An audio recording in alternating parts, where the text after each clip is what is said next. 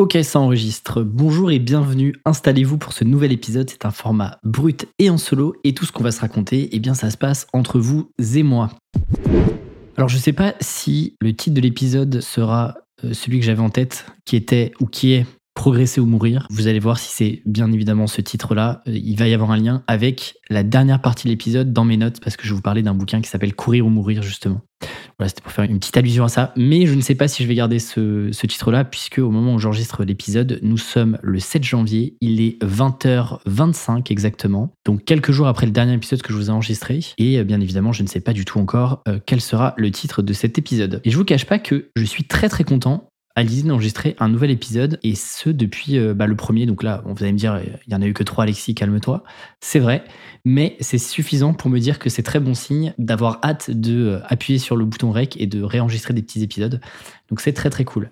D'ailleurs, j'enregistre celui-ci à très peu d'intervalle par rapport à celui d'avant, donc le mémo 2, et j'enregistre en plus le dimanche. Pour une raison simple, c'est que bah, j'en profite parce que je suis tout seul ce week-end, et il se trouve que euh, Margot, qui partage ma vie depuis maintenant 11 ans, et eh bien même si ça fait 11 ans, je suis toujours, je sais pas pourquoi, je suis toujours gêné. Je sais pas pourquoi je vous raconte ça, mais j'ai toujours ce truc de euh, ouais, si elle écoute et tout, je sais pas, c'est bizarre au moment où j'enregistre. Et il se trouve qu'on a tous les deux un bureau dans l'appartement dans lequel on vit, avec euh, enfin chacun une pièce et que les deux pièces sont à côté.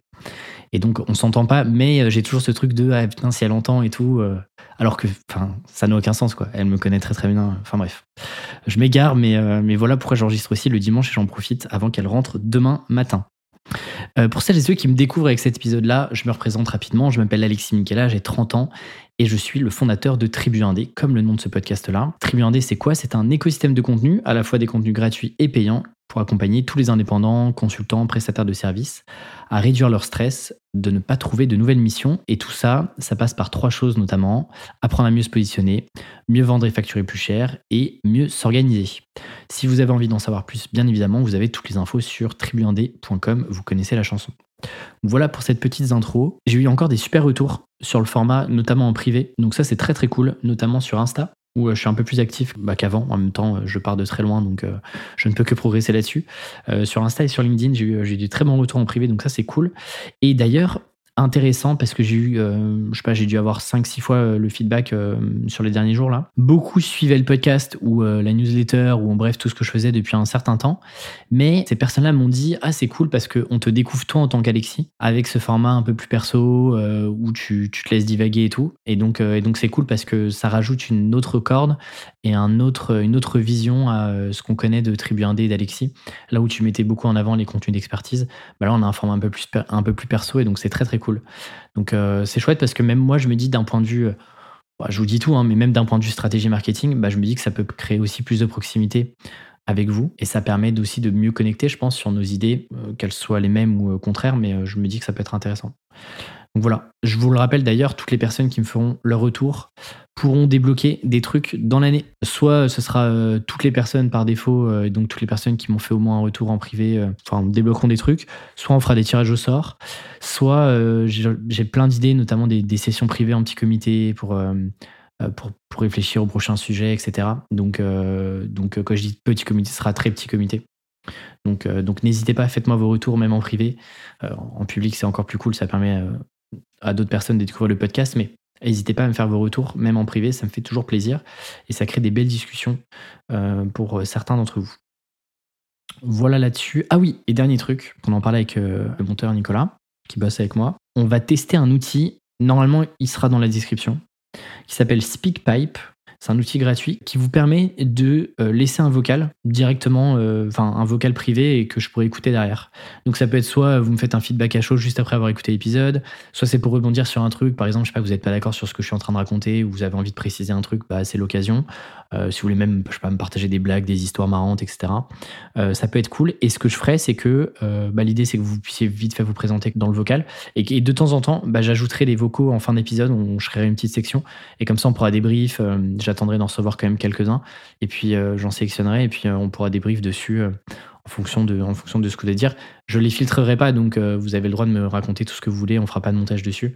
Donc soyez le plus honnête possible. et puis c'est l'occasion, je me dis, d'engager déjà avec vous et surtout bah, que vous puissiez être à vie dans mon journal de quête business et personnel.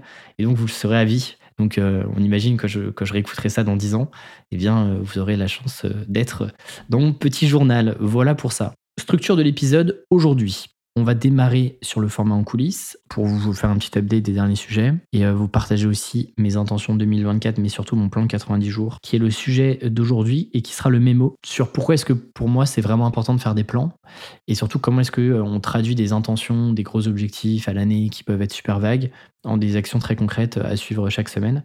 Et puis on terminera le mémo. J'ai un bouquin et un article à vous recommander qui sont en plus antagonistes, entre guillemets. Enfin, vous allez vite comprendre. Donc, euh, donc voilà, programme euh, assez chargé sur ça. Et donc, je vous propose de passer tout de suite au format en coulisses.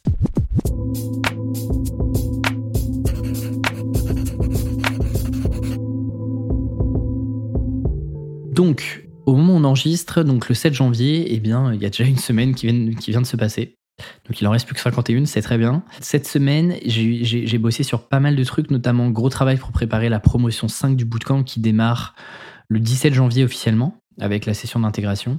Et donc, bah, justement, il y a euh, la session d'intégration, euh, qui est une session un peu interactive qu'on déroule sur Miro euh, avec quelques petits exercices. L'idée aussi, c'est de commencer à créer cet esprit de promo, etc. Donc, on a ajouté pas, mal de choses. Commencer à setup tous les espaces, appuyer sur On sur toute la partie gamification. On a testé plein de trucs. Euh, il va y avoir des fiches de personnages par personne, euh, par participant. On a tout un challenge euh, à réaliser de manière individuelle, mais qui compteront collectivement avec des récompenses. Et donc, on a fait tout un suivi Notion, notamment avec Doria qui bosse avec moi là-dessus. Euh, bref, ça fait pas mal de petits trucs. Tout un sujet d'onboarding avec des colis, avec euh, d'autres choses euh, qui se rajoutent un petit peu par rapport aux autres éditions de promotion. Donc bref, plein de nouveautés aussi. le petit stress de voir si, comment ça va fonctionner. Mais, mais j'ai très très hâte et donc ça, ça m'a pris un peu de temps. Et puis j'ai surtout finalisé mes objectifs et mon plan de 90 jours que je vous présente aujourd'hui. Donc mine de rien, ce podcast, c'est une bonne manière d'avancer parce que je m'engage sur des trucs d'un épisode à l'autre. Et si je le fais pas, eh bien, euh, eh bien, eh bien voilà. Et j'ai enregistré quand même euh, deux épisodes cette semaine de mémo. Euh, donc, donc c'est très cool. Et d'ailleurs, sur les objectifs, on a passé un gros moment avec, avec Shubham Inina, Shubham Sharma et Nina Ramen, que vous connaissez peut-être, sur nos intentions 2024. Et c'est vrai que ça a challengé pas mal de trucs pour tous les trois, je pense. Et donc là, ce que je vous présente, c'est une c'est un truc que j'ai crash testé et que je, leur représenterai définitivement euh, en début de semaine pro. Donc vous avez même l'exclusivité. Enfin non, bah non, euh, vous n'aurez pas l'exclusivité puisque ça sortira euh, jeudi. Mais bref, vous avez la quasi-exclusivité. D'ailleurs, je vous reparlerai de ce qu'on travaille avec Shubhamina depuis maintenant un an et demi. Au début, c'était un groupe de travail, c'est devenu des amis avec qui je partage plein de trucs, à la fois pro et perso. Et, et en fait, moi, ça m'aide vachement. Et c'est très difficile, je trouve, de créer un groupe dans lequel il y a de l'honnêteté radicale et surtout, euh, il n'y a pas de comparaison, euh, parfois même inconsciente. Donc ça, c'est vraiment très très cool.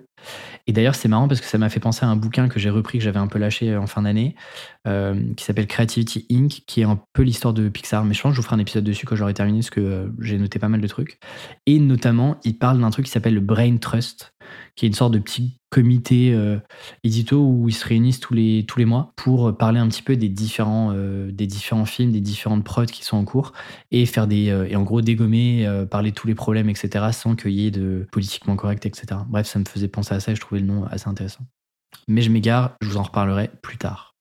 Donc, mes intentions 2024, je vous en ai déjà parlé sur l'épisode précédent. Je vous invite à aller l'écouter si vous ne l'avez pas écouté parce qu'il fait le bon lien avec ce qu'on va se dire aujourd'hui. Mais globalement, pour ceux qui n'ont pas, euh, qui ont, pas eu pris le temps de l'écouter. En gros, mon business, il est, enfin, je l'ai décomposé en euh, quatre unités. Euh, la première, c'est le contenu. Donc, bah, typiquement, le podcast fait partie de la partie contenu. La deuxième partie est une partie acquisition. C'est-à-dire que, et ça, c'est d'ailleurs une remarque que Chouba m'avait faite que je, trouvais pertinente, donc je l'ai intégrée. Mais en fait, tous les contenus ne sont pas des contenus d'acquisition, mail notamment. Notamment le podcast. C'est difficile de Normalement, quand vous écoutez le podcast, vous êtes probablement en train de faire autre chose, en train de cuisiner, euh, en voiture, en train de courir, sous la douche peut-être, euh, ou je ne sais pas. Mais, euh, mais en gros, vous n'êtes pas forcément avec votre téléphone à côté de vous pour vous dire ah, tiens, ok, je vais aller checker le lien et puis je vais m'inscrire ou je vais débloquer tel et tel bonus. Donc c'est pour ça que j'ai séparé contenu et acquisition qui sont là des contenus qui sont vraiment destinés à développer l'audience, notamment mail. Donc ça, c'est la deuxième unité acquisition. La troisième business unit, eh c'est toute la partie conversion. Donc c'est là où on va retrouver newsletter, email de vente, page de vente, etc. Et puis la quatrième business unit, eh c'est toute la partie produit et expérience. Et je rajoute, et j'ai fait exprès de rajouter le mot expérience parce que c'est un truc très très important pour moi, parce que les boîtes qui m'inspirent ont une expérience de fou et c'est pas forcément des boîtes haut de gamme euh, nécessairement. Et surtout, euh, bah, c'est un truc qui me permet vraiment de me différencier, euh, notamment sur les business de formation. Donc voilà un petit peu. Et donc forcément, j'ai fait mes intentions sur ces quatre business units là. Et le sujet qui était revenu la semaine dernière sur le podcast, c'était j'ai été bon sur la partie conversion produit expérience cette année, enfin en 2023. j'ai été un peu moins bon sur la partie contenu et acquisition. Donc globalement sur le premier semestre 2024, je vais vraiment euh, mettre l'accent à 65% sur contenu acquisition euh, et, puis, euh, et puis le reste, 35% sur la partie conversion de produit. Donc, je vais quand même mener les quatre business units de front, mais globalement, je vais vraiment mettre le focus là-dessus. sachant que les objectifs 2024 sont assez ambitieux sur trois points. Il y a un objectif de CA que je donnerai pas, en tout cas pas, pas pour l'instant, parce que je l'ai jamais fait je trouve que ça sert pas à grand chose de vous donner un, chiffre d'affaires. Il euh, faudrait expliquer tout ce qu'il y a derrière, etc. Euh, et puis, j'ai pas forcément envie que vous m'écoutiez pour, euh, pour mon compte en banque, mais plus pour les idées que j'ai à raconter. Donc, donc voilà. Mais là, l'idée, c'est de faire, de faire fois, pas 2, mais fois 1,6. Donc, sachant que là, le chiffre d'affaires 2023 était un chiffre d'affaires record pour moi, un très gros chiffre d'affaires avec beaucoup de marge, donc ça, c'est très cool. Euh, mais, euh, mais voilà, donc là l'idée c'est d'aller d'être encore plus ambitieux sans nécessairement complexifier le business. Deuxième point, euh, pour y arriver, eh c'est doubler l'audience qui est déjà conséquente, notamment sur la newsletter. et puis c'est développer l'écosystème produit. Donc ça, c'est une petite exclue que je vous partage un peu, un peu bah, juste pour vous qui écoutez le podcast. Donc ça arrivera notamment au semestre 2 sur des nouveaux produits qui arriveront. Voilà, et puis un objectif plus perso, que j'ai appelé, cet objectif-là, objectif Sayen. Euh, en gros, c'est plus sur le plan perso, euh, qui est dans la continuité de ce que j'ai commencé à faire sur 2023. En 2023, j'ai beaucoup bossé la partie euh, alimentation, etc. Peut-être que, je, peut que je vous en reparlerai si ça vous intéresse. J'ai bossé aussi un peu la partie sport, notamment avec la course, que j'ai vraiment pris au sérieux il y a six mois. et, puis, et puis le temps de repos, le, temps, le temps à deux, etc., c'est des trucs importants pour moi. Donc, donc voilà. C'était plus dans la continuité de ça. Donc, on arrive à mon, euh, du coup, mon premier plan de 90 jours. Donc, en gros, l'idée, c'est on a des objectifs, j'ai des objectifs ambitieux. Euh, je sais pas forcément toujours. Alors, pour l'objectif de CA, j'ai fait mes prévisions. Euh, d'ailleurs, que j'ai à côté de moi. Euh, c'est ambitieux par rapport au business que j'ai. c'est ambitieux, mais c'est pas impossible. Sinon, je l'aurais pas mis. Et d'ailleurs, ce qui est intéressant, c'est que moi, j'ai pensé tout ça sous trois prismes. Euh, des produits one-to-many, donc par exemple le réacteur qui est le produit euh, qui euh, est focalisé sur la partie vente et commerciale quand on est freelance. La partie one-to-few, donc c'est vendre à peu de personnes, donc par exemple l'archipel qui est le bootcamp Tribu 1D. Et puis le one-to-one, c'est le consulting que je fais, qui est un truc en sous-marin que j'ai jamais, dont j'ai jamais fait la promotion et qui, qui doit changer en, 2000, en 2024 parce que ça fait pas beaucoup de volume, mais c'est des produits un peu à étiquette, comme les infopreneurs aiment bien appeler ça. Et donc, euh, donc forcément, c'est un, un, levier qui peut être intéressant. Et donc, ça veut dire quoi? C'est-à-dire que notamment, je vous spoil un peu, mais dans les idées de produits qui vont arriver, il y a un produit one-to-many qui s'ajoute au réacteur. Euh, et il y a un produit one-to-few qui potentiellement arriverait, mais, mais sans, sans être forcément sûr. Donc en fait, ça me fait bosser sur tous ces sujets-là. Et ensuite, je rajoute deux choses à ça, euh, en plus de tous ces produits-là. Euh, la partie consulting B2B. Euh, donc l'idée, c'est de faire deux missions cette année. Et la partie influence, slash sponsoring, slash partenariat, que je continue de faire et que j'ai envie de, développer, notamment sur, sur un gros projet. Je ne vous en parle pas forcément maintenant, mais, mais sur un projet que j'aimerais bien faire pour, pour lier tout l'écosystème B2B ensemble sur un projet commun. Donc voilà, c'est assez ambitieux, mais, euh, mais je vois un potentiel assez intéressant. Donc euh, moi, je, je, je, trouve ça intéressant de découper vos produits euh, sur ces trois caractéristiques one to many, one to few, one to one. Et par exemple, si vous êtes consultant, vous pouvez le faire, vous pouvez le faire sur trois autres perspectives qui sont le done for you, done with you et le do it yourself. Donc Done for You, c'est vous faites tout de A à Z. Done with You, c'est que vous gérez une partie d'un projet. Et puis Do It Yourself, c'est bah, par exemple du workshop où vous êtes vous partagez les clés et c'est à votre client de, faire les choses. Donc voilà, ça, ça peut être intéressant.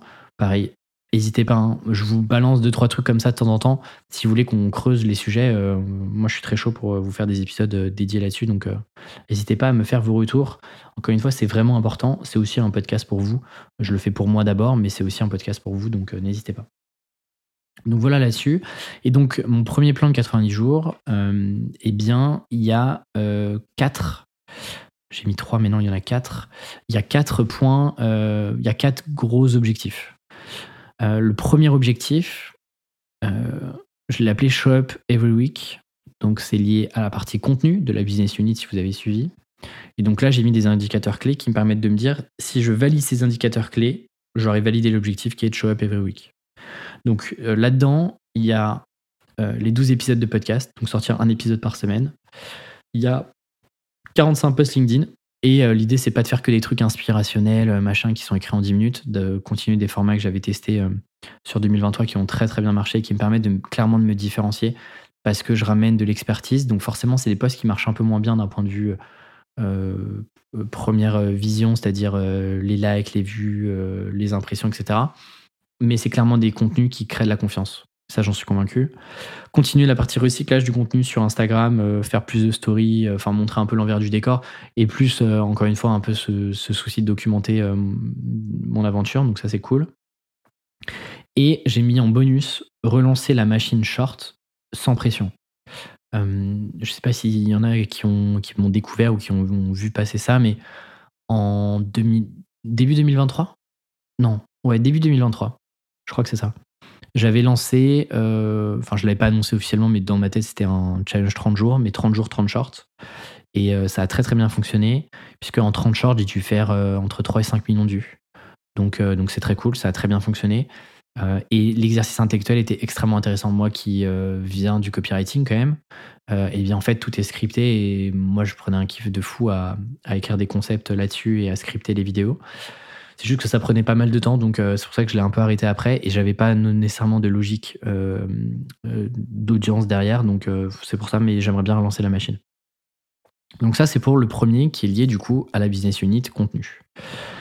Le deuxième objectif, j'ai mis expertise plus plus, et donc ça, c'est lié à la business unit acquisition. Donc là, j'ai mis trois choses qui peuvent potentiellement se recouper. J'exclus pas ça. on verra quand on fera le bilan dans trois mois. Mais le premier, c'est de faire, d'organiser une masterclass en live ce trimestre-là. Euh, live sans replay sur un sujet euh, business sur lequel on en discute pendant une heure avec workshop, etc. Euh, en libre accès, en gratuitement bien sûr. Une masterpiece publiée. Je vous ai déjà expliqué ce qu'est une masterpiece, mais globalement, c'est un contenu intemporel qui me permet de créer la différence et qui prouve ma crédibilité et puis mon expertise. Et puis, j'ai envie de tester un truc qui est un contenu exclusif qui est disponible que 24 heures pour toutes les personnes qui sont inscrites à la newsletter. Donc j'en reparlerai au moment où je vais sortir ça. Est-ce que c'est euh, la masterclass en live? Est-ce que finalement euh, c'est un contenu qui ne sera euh, plus jamais disponible après? Mais j'ai bien envie de tester ça. je sais plus comment j'ai eu cette idée-là, mais, mais bref, je l'ai trouvé très cool. Donc ça, c'est sur la partie acquisition. Sur la partie produit, eh bien, euh, j'en ai mis plusieurs. Euh, j'ai tout un sujet sur délivrer la meilleure expérience possible pour la promo 5. Et donc ça, euh, derrière des indicateurs clés comme garder le taux de satisfaction à 9,8 sur 10 comme sur les autres promotions. Donc ça, c'est important. Et on a des questionnaires, notamment à mi-parcours, qui me permettent de valider ça. Euh, on a mis aussi des indicateurs sur le taux d'interaction qu'on a sur notre forum, qui est le forum interne Attribué D, où il se passe énormément de choses, il y a des centaines et des centaines de sujets. Et donc ça, c'est important qu'on garde ça sur euh, la promotion 5, avec un taux de présence aussi euh, de 27 personnes sur 30 en moyenne. Voilà, parce que c'est important pour moi et ça permet d'engager aussi tous les participants du bootcamp. Et euh, sur l'autre produit qui est le réacteur, euh, déjà, c'est de terminer absolument euh, d'ici 15 jours max toutes les vidéos et de poster toutes les vidéos qui sont, qui sont qui font partie du réacteur pour pouvoir encapsuler vraiment la partie contenu et me reconcentrer sur la partie expérience avec les participants du réacteur. Idem, taux de satisfaction à 9,8 sur 10 sur le réacteur fin mars, qui est la fin globalement de toute la partie consultation en live qu'on a dans le réacteur. donc ça sera un peu la fin non officielle, mais la fin quand même de la première cohorte qui a démarré mi-novembre. on va aussi lancer un système de récompense pour celles et ceux qui sont les plus impliqués notamment dans la communauté, sur le forum, celles et ceux qui posent le plus de questions quand on est en live, etc. Donc, euh, donc ça, c'est aussi important. Euh, et puis, euh, ça, c'est plus un objectif qui est là lié à moi, c'est de repasser beaucoup plus de temps sur le forum. pour le coup, j'ai pas été assez bon sur le mois de décembre. Je pensais pas avoir autant de participants sur, cette, sur ce produit-là, sur le réacteur. Et donc, ça a été plus compliqué pour moi en fin d'année de pouvoir répondre personnellement, alors euh, Sonia qui bosse avec moi euh, a pu faire euh, les choses et corriger un certain nombre d'exercices et autres. Mais moi, j'aimerais bien le faire m'impliquer aussi là-dedans parce que c'est un truc que j'adore faire. Et, je trouve ça chouette aussi de, bah, de suivre chacun et chacune, en tout cas les plus motivés. Donc voilà, il faut que je repasse du temps là-dessus. Donc voilà un petit peu. Et donc ça, forcément, c'est sur les produits. Donc vous voyez, il n'y a pas forcément de sujet sur la partie conversion parce que j'ai une idée, mais euh, il n'y aura pas de lancement euh, vraiment officiel, etc. Donc euh, c'est pour ça que pour l'instant, il n'y a pas de sujet de conversion là-dessus. Et donc j'ai rajouté sur la partie mode Saiyan, donc j'ai des sujets, j'ai des objectifs de run. Pour celles et ceux qui me suivent sur Instagram, normalement, je, bah, vous êtes mes co-responsables, donc je posterai à chaque fois que je vais, que je vais courir. J'ai mis aussi terminer 8 livres sur le T1. Euh, hors manga, BD, etc. Parce que je lis beaucoup de trucs, euh, beaucoup de mangas, beaucoup de BD à côté, mais du coup ça compte pas parce que c'est plus rapide à lire. Euh, voilà, j'ai mis 8 livres. Je pense que je me suis mis une petite charge parce que bah, typiquement là j'ai terminé un livre qui est très bien d'ailleurs, qui s'appelle Le, Cas Snedger, qui est un livre de Jean-Paul Dubois, qui est, un, qui est un écrivain qui a eu le prix Goncourt en 2019, je crois. Et euh, j'adore cet auteur, j'ai lu quasiment tous ses livres. Et donc ça, c'est facile, c'est un livre qui fait 200, 250 pages, ça se lit rapidement. Le truc, c'est que moi, je lis beaucoup de SF et euh, c'est toujours des livres de 400 pages, donc euh, je suis pas sûr d'aller chercher les 8 livres d'ici 3 mois, mais voilà, je me suis fixé ça. Et je me suis fixé un truc, ça fera plaisir à ma compagne, de, de réussir 3 jours sur 5 à éteindre les lumières à 23 heures. Donc voilà. J'en ai pas encore parlé, mais, mais ça fait partie des objectifs. Voilà, j'ai d'autres trucs un peu plus perso euh, que je vous partage pas forcément, mais, euh, qui font partie de ça. Euh, voilà un petit peu là-dessus sur ce que j'avais à vous dire sur un peu mes objectifs, comme ça vous les avez en tête. Et l'idée c'est que bah, je ne ferai pas un, update toutes les semaines, hein, parce que je pense que ça serait chiant pour vous et pour moi, mais, mais déjà au minimum, à la fin du trimestre, bah, on reviendra sur toutes ces intentions-là et ces objectifs, et puis bah, je vous dirai concrètement qu'est-ce qui, a, qu'est-ce qui a été, qu'est-ce qui a moins bien marché, etc sur euh, ces euh, quatre gros sujets. Voilà là-dessus, et ce que je vous propose, c'est de passer eh bien, au mémo de la semaine.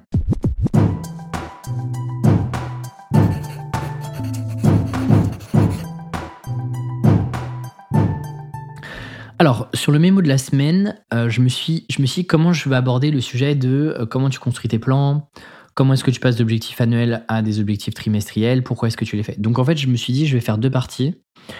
Euh, donc j'ai fait une première partie sur pourquoi est-ce que moi, personnellement, je me sens obligé de faire des plans et comment est-ce que je mets en place un plan, comment est-ce que je le construis et comment, euh, bah, là, je vous ai partagé le résultat final, mais ça a été quoi toute la réflexion derrière? Pour que euh, bah, le but du jeu, encore une fois, c'est que vous puissiez le faire. alors bien sûr, hein, je pense que peut-être allez, 80% d'entre vous ne vont pas aller au bout, mais je me dis pour les 20% ou les 10% ou les quelques personnes qui feront leur plan grâce à, grâce à moi à la fin de cet épisode-là, bah pour moi j'aurais euh, déjà gagné. Donc, euh, donc voilà un petit peu euh, comment je compte splitter un petit peu ce mémo de la semaine. Donc déjà, je me suis fait quelques bullet points. Déjà, pourquoi est-ce que je me sens obligé de faire des plans? C'est une des questions qu'on me pose tout le temps, notamment des personnes qui font pas de plans forcément. Et la, la, première réponse que je fais à tout le monde à chaque fois, c'est bah moi je comprends pas comment est-ce que on peut progresser sans faire de plan. Et je suis peut-être très très fermé d'esprit là-dessus, mais vraiment, je. Enfin, toutes les personnes qui disent non, moi je fais pas de plan, ça m'enferme dans mes idées, euh, moi je me, je, me, je me, laisse porter par rapport aux opportunités, euh, euh, c'est ça d'être entrepreneur. En vrai, je trouve que c'est un bullshit monstrueux, quoi. Enfin, je connais personne qui est ambitieux, qui veut contrôler son business, qui ne fait pas de plan en fait. Enfin, vraiment, c'est. Je, je, et je comprends même pas comment est-ce que c'est possible. Sans compter sur vraiment la chance de se dire bah, j'espère qu'au doigt mouillé ça va bien se passer cette année quoi. Donc vraiment, enfin moi je suis vraiment fermé là-dessus, mais je, enfin je comprends pas comment on peut réussir à atteindre des objectifs ou à avoir même des envies ou des intentions de te dire bah, j'aimerais bien à la fin de l'année faire tel truc, signer tel client, etc. Bah, ok, mais c'est quoi le plan pour y arriver? Et donc généralement quand ça bégaye, bah, c'est que c'est pas bon signe quoi. Donc vraiment, moi je comprends pas comment en tant qu'entrepreneur on ne peut, enfin, on peut ne pas décider de faire de plan quoi. Donc ça c'est le premier truc, je comprends toujours pas. Pareil, si vous avez un contre-argument là-dessus, faites-moi un petit euh, speak pike, vous avez le lien en description, et donnez-moi un contre-argument, et je serai très chaud d'en discuter avec vous. Euh, je sais plus qui dit ça, mais euh, citation très connue de ceux qui ne se mesurent pas ne s'améliorent pas, bah, on est clairement dedans. Quoi. Donc, donc ça, c'est, ça, c'est vraiment le premier point. Deuxième point aussi, c'est que je me suis dit, ça m'aide à prioriser toutes les idées que je peux avoir. Parce qu'en fait, c'est un peu le, c'est un peu le, syndrome de l'entrepreneur, quoi. C'est qu'au début, ben, on n'a pas beaucoup d'idées. Et plus le temps passe, plus on a des opportunités, plus on note des trucs, plus on. Fait, plus euh, notre backlog d'idées, d'actions qu'on a envie de mener, elle, euh, elle grossit. Et donc, le problème, c'est que bah, le temps, lui, n'a pas changé par rapport à hier. Et euh, on est obligé de faire des choix. Et donc, en fait, le fait de me poser, de me dire, OK, là, il faut que je fasse un plan, bah, ça m'aide, mine de rien, à prioriser à un moment ou à un autre, de dire, OK, bah, je priorise l'idée A avant l'idée B, par exemple. Et donc ça m'évite aussi de me laisser distraire par des tâches que je juge moins critiques.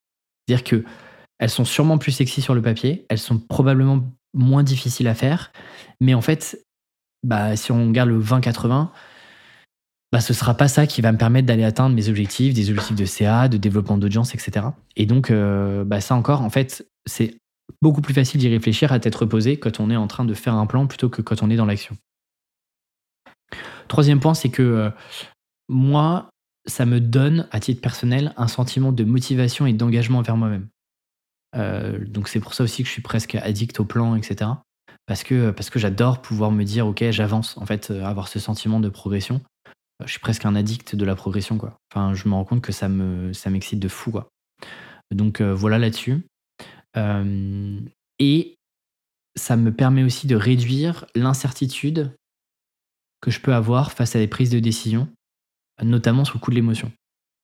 Parce que généralement, ce qui se passe, c'est que quand c'est un truc qui se passe et qui se passe pas comme on avait prévu, euh, moi, j'essaye de ne pas prendre de décision à la hâte pendant que je suis encore sous le coup de l'émotion.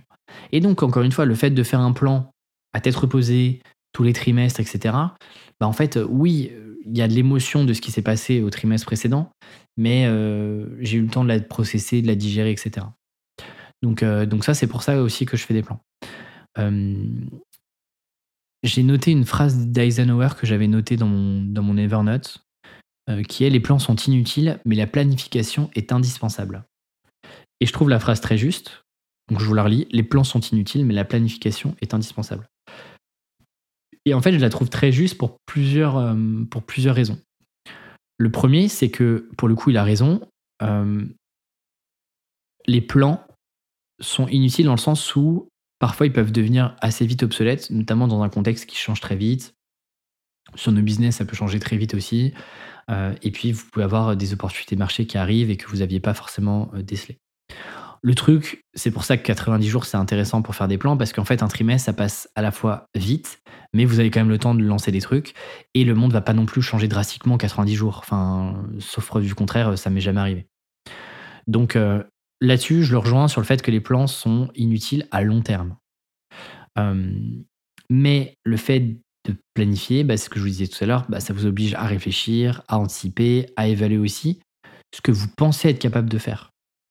Et donc c'est pour ça que je pense que, en tout cas, quand il dit la, la planification est indispensable, parce que je pense qu'elle est indispensable en tant qu'individu comme indicateur de progression. Pourquoi? Parce que en planifiant, selon moi, eh bien, on devient beaucoup plus flexible car on a fait l'exercice mental de visualisation. De se dire, OK, en fait, moi, je veux atteindre tel point et pour atteindre tel point, j'essaie de visualiser un peu le chemin idéal qui me permet d'y arriver, en fait. Et pour faire tout cet exercice de visualisation, eh bien, on a analysé avant, on a pris du recul sur ce qu'on avait fait, sur ce qu'on avait moins bien fait, sur ce qu'on aurait dû faire, etc.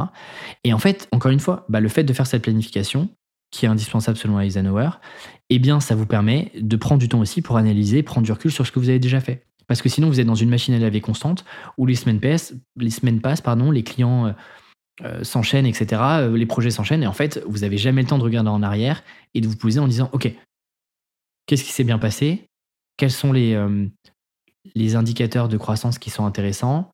Quels sont les petits trucs que j'ai testés, les initiatives qui commencent à prendre et sur lesquelles je devrais mettre en fait le paquet, etc. Donc, si je résume un peu la, la phrase d'Eisenhower, c'est de me dire, bah, en fait, la planification, je pense qu'elle est encore plus importante comme processus, plus que euh, dans le fait de faire vraiment un plan de A à Z. Euh, donc euh, voilà. Voilà pourquoi faire un plan sur 12 mois, ça ne sert strictement à rien. Voilà pourquoi je l'ai fait sur 90 jours. Et aussi, bah, la planification, c'est clairement indispensable. Je pense que c'est aussi lié à ma nature. C'est vrai que moi, j'aime un peu les choses en ordre et carré. Je suis parfois peut-être très, euh, euh, très euh, maniaque là-dessus, très rigide. Chercher le mot rigide. Typiquement, sur mon bureau, tout est rangé. À la fin de la journée, il faut que tout soit aligné, etc. Donc, je pense que j'ai un, un, côté très, très rigide là-dessus, voire psychorigide. Mais, mais clairement, je pense que c'est aussi lié à ma nature. Mais je trouve que l'excuse de dire non, mais moi, je suis pas quelqu'un de rigoureux, j'ai plus un, un, un état d'esprit artiste, etc. En vrai, là, pour moi, c'est une excuse qu'on se raconte pour pas prendre de temps euh, pour se dire, OK, c'est quoi la route que j'ai envie d'emprunter? C'est comme quand vous partez en vacances. Euh, aujourd'hui, on a le GPS, c'est trop bien, mais à l'époque de nos parents, bah, en fait, ils partaient pas euh, en mode OK, vas-y, on verra sur le chemin comment on y va. Bah non, ils avaient une carte, ils regardaient un peu le chemin, ils, envisageaient les différents itinéraires et ils se permettaient de changer s'il y avait des embouteillages, mais ils avaient déjà prévu un itinéraire. Bah, c'est un peu le même principe dans nos business respectifs. Et du coup, la question maintenant, c'est bah, comment je mets en place ce plan-là? Euh, une fois que moi je me suis euh, convaincu que c'était vraiment un truc indispensable, euh, comment est-ce que je mets en place? Déjà, il faut comprendre un truc, c'est que faire un plan, ça n'a rien à voir avec le fait d'être productif. Ok? Il y a des gens qui sont extrêmement bons à faire des plans, mais qui sont extrêmement nuls à exécuter le plan. là encore, c'est pas parce que je fais des plans que je suis un mec ultra ultra productif tout le temps. typiquement, moi je suis pas du tout un gars à seule culture, il faut taffer comme des oufs, machin, etc. Vous avez qu'à voir ce que je vous racontais la, semaine dernière dans le, bilan. Euh, je travaille pas euh, non plus des masses. Euh, en revanche, je me demande toujours comment est-ce que je peux travailler beaucoup plus intelligemment. Et ça paraît un peu euh, bullshit de dire ça, mais c'est vraiment vrai. C'est-à-dire que chaque point, chaque action que je fais, j'essaie de me dire, OK, comment je peux processer? Est-ce que c'est la bonne action à faire maintenant? Est-ce que c'est l'action qui peut me rapporter le plus des résultats, etc. Et donc, c'est de se dire bah, comment je fais les meilleurs choix en instant T? Et d'ailleurs, c'est intéressant parce que toutes les personnes qui sont externes avec qui j'échange chaque semaine euh, sur nos business respectifs, ou même les personnes qui rejoignent l'équipe, sont toujours, euh, euh, je sais pas si c'est admiratif ou impressionné, je sais pas trop le mot, mais euh, sont toujours impressionnés ouais, de la manière dont je gère le business et le minimalisme du business par rapport au chiffre d'affaires, par exemple, que je peux faire, à la toute petite équipe que j'ai, etc., sans non plus me tuer à la tâche. Quoi. Parce que, encore une fois, j'ai essayé d'être le plus intelligent possible dans les actions que, je mène. Quoi. Et on arrive du coup au plan de 90 jours. Euh, le plan de 90 jours, pour celles et ceux qui ne sont pas du tout familiers à ça, euh, l'idée c'est de se dire, on fait un plan sur 12 semaines avec des objectifs qui sont très précis, des actions à accomplir chaque semaine. Et l'idée c'est de se dire, bah, cette orga-là, elle prend le contre-pied bah, euh, de, des plans où il y a 25 étapes, il y a 46 sous-tâches, ça dure 6 mois et globalement, comme dans les gros cabinets de conseil, bah, globalement, ça ne, l'output euh, de fin est jamais celui qu'on avait imaginé au départ. Euh, le plan de 90 jours, ça vient d'un. en tout cas, moi, euh, je l'ai découvert avec un gars qui s'appelle Tyler Pearson, qui est un entrepreneur, investisseur américain, etc. Et qui avait écrit un article, je pense qui date au moins de 10 ans, à mon avis, qui s'appelait Antifragile Planning. Et en lisant cet article-là, je trouvais que ça répondait à deux problèmes. Alors, il avait un plan de 90 jours, mais à sa sauce, que bien évidemment j'ai remanié moi. Mais ça répondait à deux problèmes. Le premier, c'était de dire, bah, en fait, on a tendance à complexifier notre système d'organisation. Et là, j'ai l'impression d'avoir trouvé un truc qui est très très simple à mettre en place. Et surtout, eh bien, euh, on adore faire des reporting, on adore faire plein de trucs, euh, d'analyse, machin, mais on s'en sert vraiment jamais. Or là, le fait de faire des plans de 90 jours, bah, en fait, ça reste encore assez frais dans notre tête sur ce qui s'est passé 90 jours avant pour pouvoir euh, améliorer tout ça. Voilà un petit peu euh, le plan de 90 jours et euh, ça permet aussi de faire cohabiter euh, deux profils que vous avez chacun. à plus ou moins, avec des proportions plus ou moins différentes, mais globalement, on a chacun une part de stratège et une part de technicien. La partie stratège, c'est globalement le visionnaire, la personne qui réfléchit, qui prévoit, qui se projette, etc. Et le technicien, c'est bah, celui qui produit pour les clients, pour vous, qui globalement est dans l'action. Donc c'est un peu comme si vous aviez un stratège dans une usine qui est responsable du fait que tout se passe bien, que les machines tournent bien, que les employés sont à la bonne place, en gros que les boulons euh, arrivent au bon endroit, etc. Et technicien, c'est celui qui est sur la chaîne d'assemblage et qui euh, bah, déroule les tâches les unes après les autres, euh, jour après jour. Et donc en fait, on a vraiment ces deux facettes-là dans nos personnalités de manière plus ou moins forte. Certains vont être de, très bons techniciens et vont aimer la partie opérationnelle, d'autres plutôt la partie stratégique, etc. L'idée, ce qui est intéressant, c'est de faire cohabiter les deux, parce que c'est comme ça, en fait, ça forme un tout quand vous êtes entrepreneur, consultant, indépendant, peu importe. Bah, vous êtes tout seul à gérer la partie stratégie, la partie technique. Donc en fait, le plan de 80 jours, il est intéressant parce que tous les ans, bah, vous réfléchissez aux grands objectifs de l'année, donc là, c'est votre vision stratège. Ensuite, vous construisez votre plan à 90 jours, là encore, c'est votre vision stratège. Mais ensuite, bah, toutes vos semaines, vous les passez en fait à exécuter le plan, c'est la partie technicien. Mais pour éviter et pour que votre personnalité stratège, entre guillemets, n'attende pas trois mois pour refaire surface, eh bien, toutes les semaines, vous faites un petit bilan hebdomadaire qui vous permet de préparer la semaine suivante en fonction de votre plan de 90 jours. Et donc, globalement, vous avez cinq jours techniciens, vous avez un petit peu de temps sur la partie stratège et vous réexécutez pendant sept jours et ainsi de suite. Et vous avez une année complète qui est faite. Donc ça, c'est ça, c'est le truc important. L'autre truc important, c'est de dire votre et vous l'avez bien vu quand je vous ai présenté moi mon propre plan. Vous avez vu que tous mes objectifs et mon plan de 90 jours est absolument relié à un ou plusieurs objectifs annuels. Encore une fois, l'idée c'est d'être dans une logique de progression et de se dire bah mon premier plan de 90 jours de l'année va me permettre de progresser et de faire un pas de plus vers l'atteinte de mes objectifs annuels.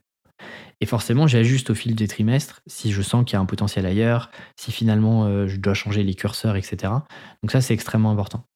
L'autre point, si vous avez été attentif quand j'ai euh, partagé euh, mon plan de 90 jours, c'est que j'ai fait une différence entre mes objectifs d'action et mes objectifs de résultat. Par exemple, mes objectifs de résultat, c'est de dire, bah, je fais, c'est vrai que là, j'en ai pas forcément parlé, mais j'ai des objectifs de nombre d'écoutes ou le fait d'être de show up every week bah, c'est un objectif de résultat sur lequel j'ai plus ou moins de contrôle. Donc par exemple, je sais pas, un objectif de résultat, ça peut être euh, je veux perdre 10 kilos, euh, je veux euh, signer 5 nouveaux clients, je veux faire un million de vues, je veux je veux je sais pas, je veux faire X nouveaux amis, peu importe. Ça, c'est l'objectif de résultat sur lequel vous n'avez pas le 100% du contrôle. C'est-à-dire que vous n'êtes pas sûr à 100% de pouvoir perdre 10 kilos en fait.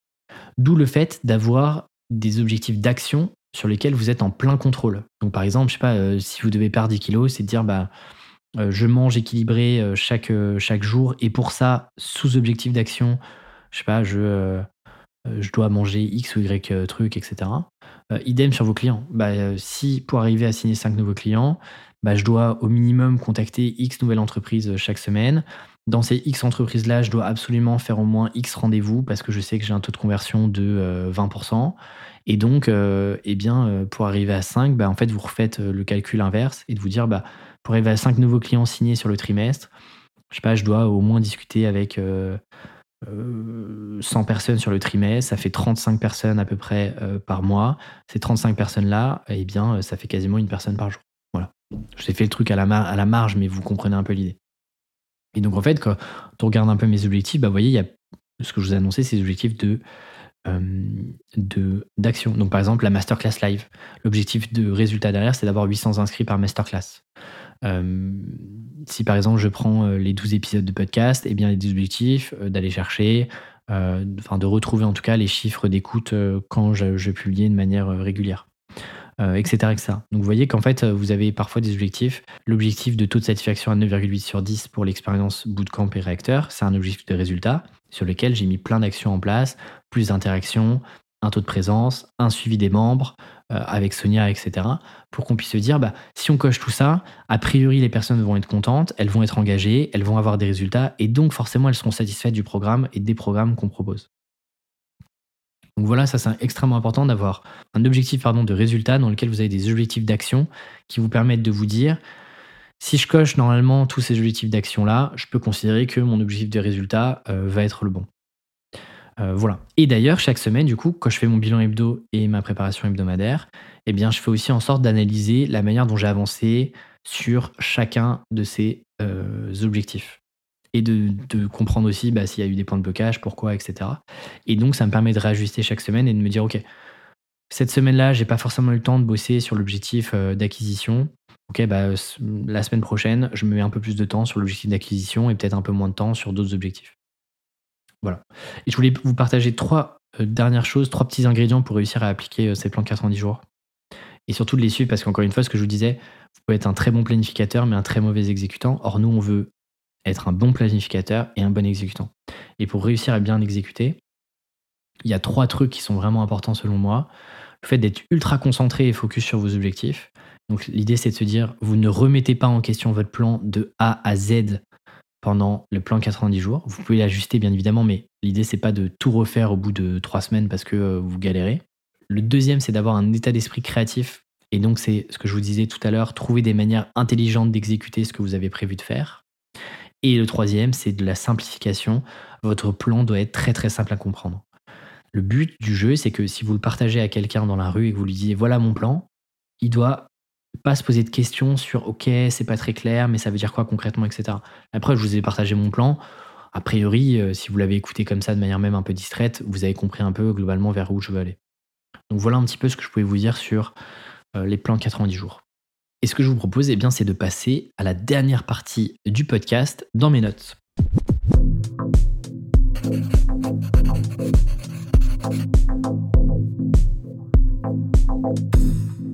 Donc dans mes notes aujourd'hui, euh, j'ai ressorti deux choses.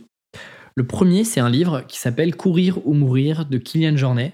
C'est un livre que j'ai lu, je pense, il y a deux ou trois ans. Euh, et qui est sorti en 2011. Euh, donc pour celles et ceux qui ne savent pas qui est Kylian Jornet, eh euh, c'est un Espagnol qui a 36 ans et globalement il est très connu notamment pour ses performances en course et en escalade. Euh, il a notamment remporté des ultra trails, notamment l'ultra trail du Mont Blanc. et il a pas mal de records d'ascension, notamment record d'ascension du Mont Blanc et de l'Everest qu'il a monté plusieurs fois, qu'il a monté plusieurs fois, descendu plusieurs fois d'affilée aussi. Enfin bref, assez fou. Et globalement, c'est euh, euh, en tout cas l'un des plus grands athlètes, selon moi, euh, d'un point de vue endurance. c'est un, un gars assez hors norme. Et donc, il a écrit plusieurs bouquins. Courir ou mourir, c'est son premier livre, donc il a sorti en 2011. Et c'est un livre autobiographique qui revient notamment sur trois trucs. Sur son enfance et sa passion de la montagne. Euh, donc c'est peut-être la partie, euh, bah, c'était cool, mais c'est pas forcément la partie qui m'intéressait le plus. Mais les deux autres parties m'intéressaient. La deuxième, c'était plutôt sur sa philosophie de vie.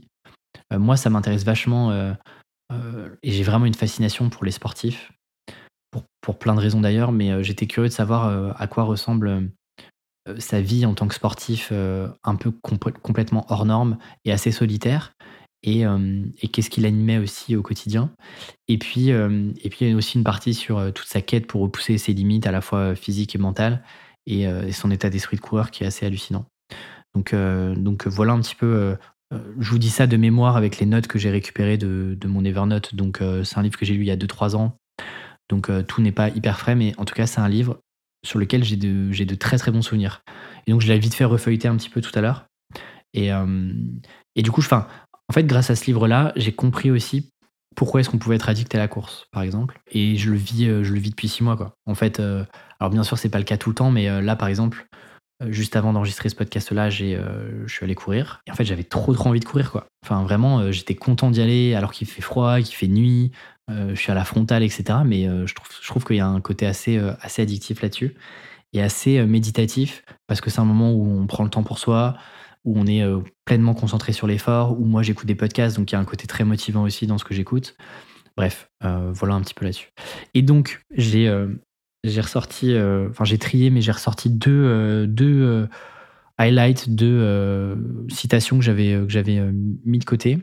La première, c'est une citation, donc il est en train de parler d'une course en Californie, je crois, qu'il est en train de faire, et je la trouve assez, assez ouf sur la puissance du mental. Donc je vous la lis.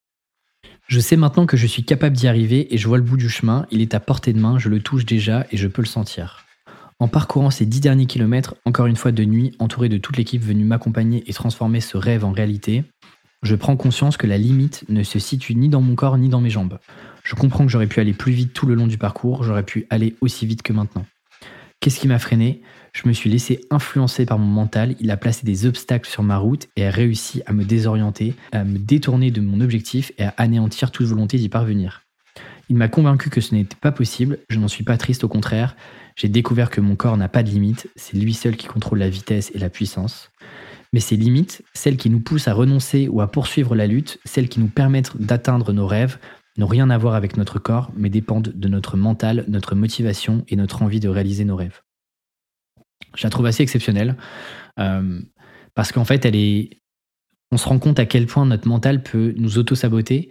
Et lui parle d'un point de vue sportif, mais en fait, nous, dans nos trucs où on est 8 heures par jour derrière notre ordinateur, à douter, à se questionner si on fait bien les choses, etc. En fait, on se rend compte à quel point ça peut être, notre mental peut être une énorme force de progression, mais elle peut aussi nous flinguer complètement.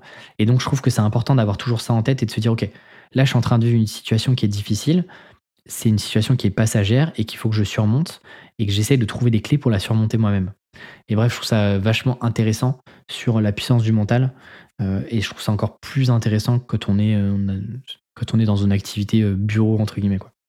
Et la deuxième, que je trouve assez, assez dingue aussi, au moment où l'on dépasse ce qu'on idolâtrait et qu'on devient son propre dieu, la magie du sport disparaît. Nos modèles servent à baliser notre chemin, à savoir qu'il faut lutter et travailler pour les égaler. Lorsqu'on y parvient, lorsque la seule personne à battre et à laquelle on se mesure c'est soi-même, c'est qu'on n'a vraiment rien compris.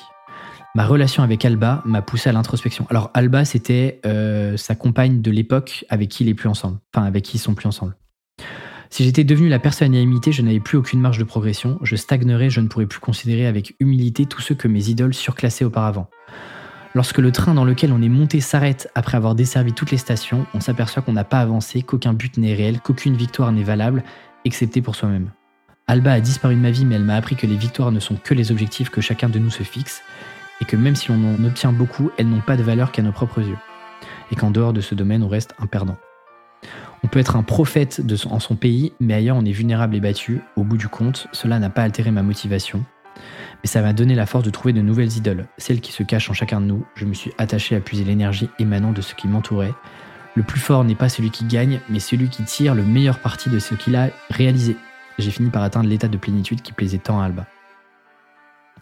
Donc je trouve ça assez intéressant parce que, euh, en gros, je ne vous, refais pas toute l'histoire, mais Alba, qui était sa compagne, est parti aussi parce que, euh, en fait, à un moment, Kylian a été omnibulé par ses propres victoires euh, et il affichait notamment toutes ses victoires, ses trophées, etc. partout chez lui, en fait.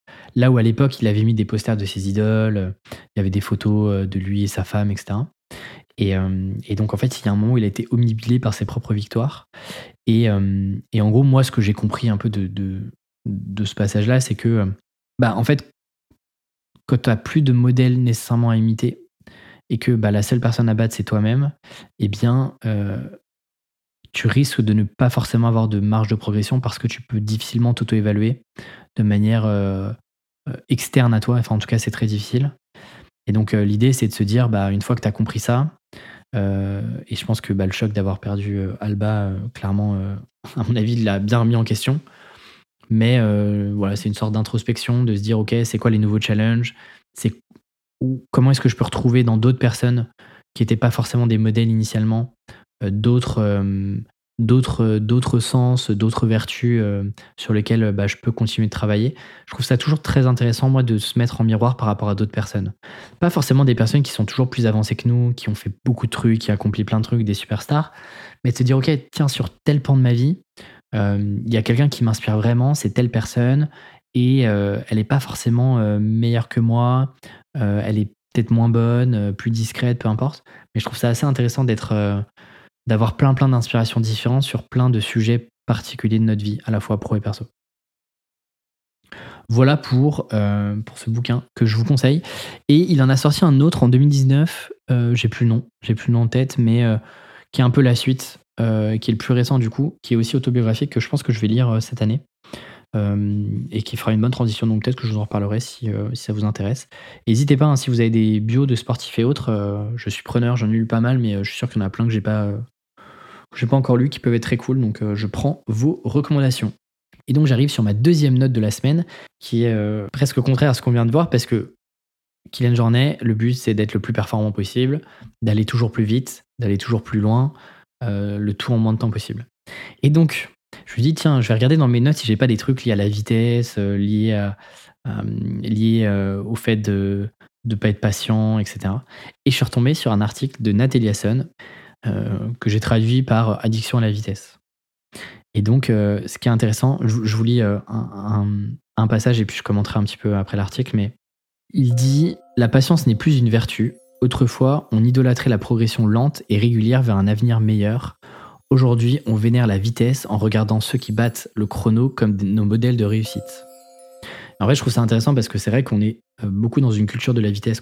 J'en avais fait une newsletter euh, à l'époque qui avait euh, suscité pas mal de réactions, donc c'était cool. Parce que je me dis que le sujet touche bah, pas mal d'entre nous et d'entre vous. Mais c'est vrai que bah, toutes les auto-évaluations qu'on peut se faire entre nous aussi, elles intègrent souvent cet élément de rapidité. Par exemple, bah, c'est pas suffisant d'avoir fait 100 000 euros, il faut les avoir fait en 6 mois. Euh, c'est pas suffisant d'avoir monté sa boîte, il faut l'avoir fait en, euh, en euh, trois mois. c'est pas suffisant d'avoir écrit un livre, il faut l'avoir fait en quatre semaines. Donc en fait, c'est vrai qu'à chaque fois, on remet toujours ces accomplissements-là avec une, une temporalité. Et quand vous voyez tous les scams, tous les trucs dégueux que je déteste sur Internet liés à l'argent, c'est toujours comment faire 10 000 euros par mois en trois jours, etc. Et donc en fait, il y a toujours cette notion de temporalité, de la réduire le plus possible ce qui est intéressant, c'est que dans, l'article, il prend l'exemple par exemple du bambou. Le bambou, qui est finalement une plante qui pousse, euh, enfin je sais pas si c'est une plante, mais bref, euh, un végétal, je sais pas trop comment on pourrait dire, mais en gros c'est une plante qui euh, pousse relativement vite en fait. Elle pousse de quelques centimètres par jour. Donc forcément, par rapport à le quotidien et notre vie, c'est rien du tout, mais à l'échelle d'une plante, c'est quand même énorme. Et en fait, ça, on s'en rend pas compte parce que nous, on est obnubilé par euh, cette culture de la vitesse euh, entre humains, alors qu'en fait, la nature, elle n'avance pas du tout au même rythme que nous. Et donc, euh, je trouve ça assez, assez, intéressant de prendre le temps. Et c'est un truc qu'on a du mal à faire. Par exemple, c'est fou de me dire, l'autre fois, je suis allé au ciné, et c'est hallucinant de me dire, les gens viennent au ciné, mais regardent leur téléphone. Donc, en plus de faire chier avec leur lumière, parce que toi, tu as envie de kiffer dans le noir, tu es en mode ciné et tout, les gens peuvent pas s'empêcher de regarder leur téléphone parce que ça va pas assez vite, parce qu'il faut faire trois tâches en même temps, il faut euh, scroller sur Insta, machin. Euh, et voilà. Donc, euh, donc ça, c'était, je trouvais ça assez intéressant. Et à la fin, donc il prend au début l'analogie du, du, bambou, et c'est marrant parce qu'il termine en mode. Si on compare et on prend la mentalité de la vitesse avec le bambou, effectivement, le bambou pousse ultra rapidement, se répand très très vite, mais ça ne dure jamais longtemps. C'est-à-dire que il n'y a pas de bambous apparemment qui sont centenaires. Le bambou euh, meurt très très vite. Alors qu'à l'inverse, bah, par exemple, il y a des chênes ou il y a des euh, grands arbres qui euh, poussent à un rythme extrêmement lent, mais qui sont peut-être vieux de 400, 500, 600 ans. Et donc, bah, le bambou, c'est hyper excitant parce que tu as l'impression que ça va vite, que ça se développe super vite, mais eh bien, en fait, ça meurt très très vite, on les oublie très très vite, et bah, ils ont besoin de bah, de se renouveler et donc euh, de disparaître un moment à un autre. Là où bah, le chêne, par exemple, euh, dure beaucoup plus longtemps. Et donc voilà, je trouve que c'est un rappel constant au temps long. parce que c'est ça qui reste dans le temps et donc je trouvais ça intéressant. Clairement, c'est pas d'être, je sais pas, d'avoir levé des millions, fait 300 000 euros, être dans Forbes. en vrai, tout le monde s'en fout de ça. Enfin, vraiment, c'est triste de vouloir viser ça parce que la réalité, c'est qu'à la fin, tout le monde n'en a rien à faire de ça. Donc euh, voilà, c'était un peu la, petite réflexion. Euh, j'essaierai de vous mettre le lien, si j'oublie pas, en description, euh, à la fois du livre et puis de, cet article-là de Nathalie Hassan, qui est vraiment un, chouette gars là-dessus. Et j'avais une autre note, mais pareil, je vous la garderai pour, pour la semaine prochaine. Ça y est, on est arrivé au bout de ce troisième épisode de Mémo. Euh, j'espère que ça vous a donné matière à réflexion pour votre business. Encore une fois, si vous appréciez eh bien, euh, cet épisode-là, mon travail, et puis, euh, les réflexions qu'il peut y avoir aussi, n'hésitez pas à me faire un retour, vraiment, je vais le répéter je pense à chaque épisode, mais c'est hyper important pour moi. Euh, je prends vraiment le temps de répondre à chacun d'entre vous. Ça crée aussi des belles discussions. Parfois, on se, file aussi des contenus et tout, donc ça, c'est trop trop cool. Donc vraiment, continuez à me faire vos retours. Euh, moi, je trouve ça trop chouette. Ça me, ça me permet aussi d'apprendre euh, un peu plus des personnes qui suivent ce que je fais depuis parfois super longtemps. Donc, osez le faire, vraiment, c'est important. Et je le dis pour moi, mais faites-le aussi pour tous les autres podcasts que vous pouvez écouter ou les trucs que vous pouvez lire. En vrai, ça coûte rien de juste envoyer un petit message parfois et ça fait extrêmement plaisir notamment que c'est des contenus qu'on peut vous partager gratuitement. Donc voilà. Et si vous avez vraiment la flemme de m'envoyer un petit message, vous pouvez déjà le noter sur Spotify ou Apple Podcast. Ça sert pas à grand chose si ce n'est de booster mon ego. Et vous savez que parfois il en a besoin. Euh, et ça vous prend littéralement 10 secondes. Donc euh, n'hésitez pas à le faire. Voilà, c'est tout pour moi. Je vous dis à la semaine prochaine pour un tout nouvel épisode. Ciao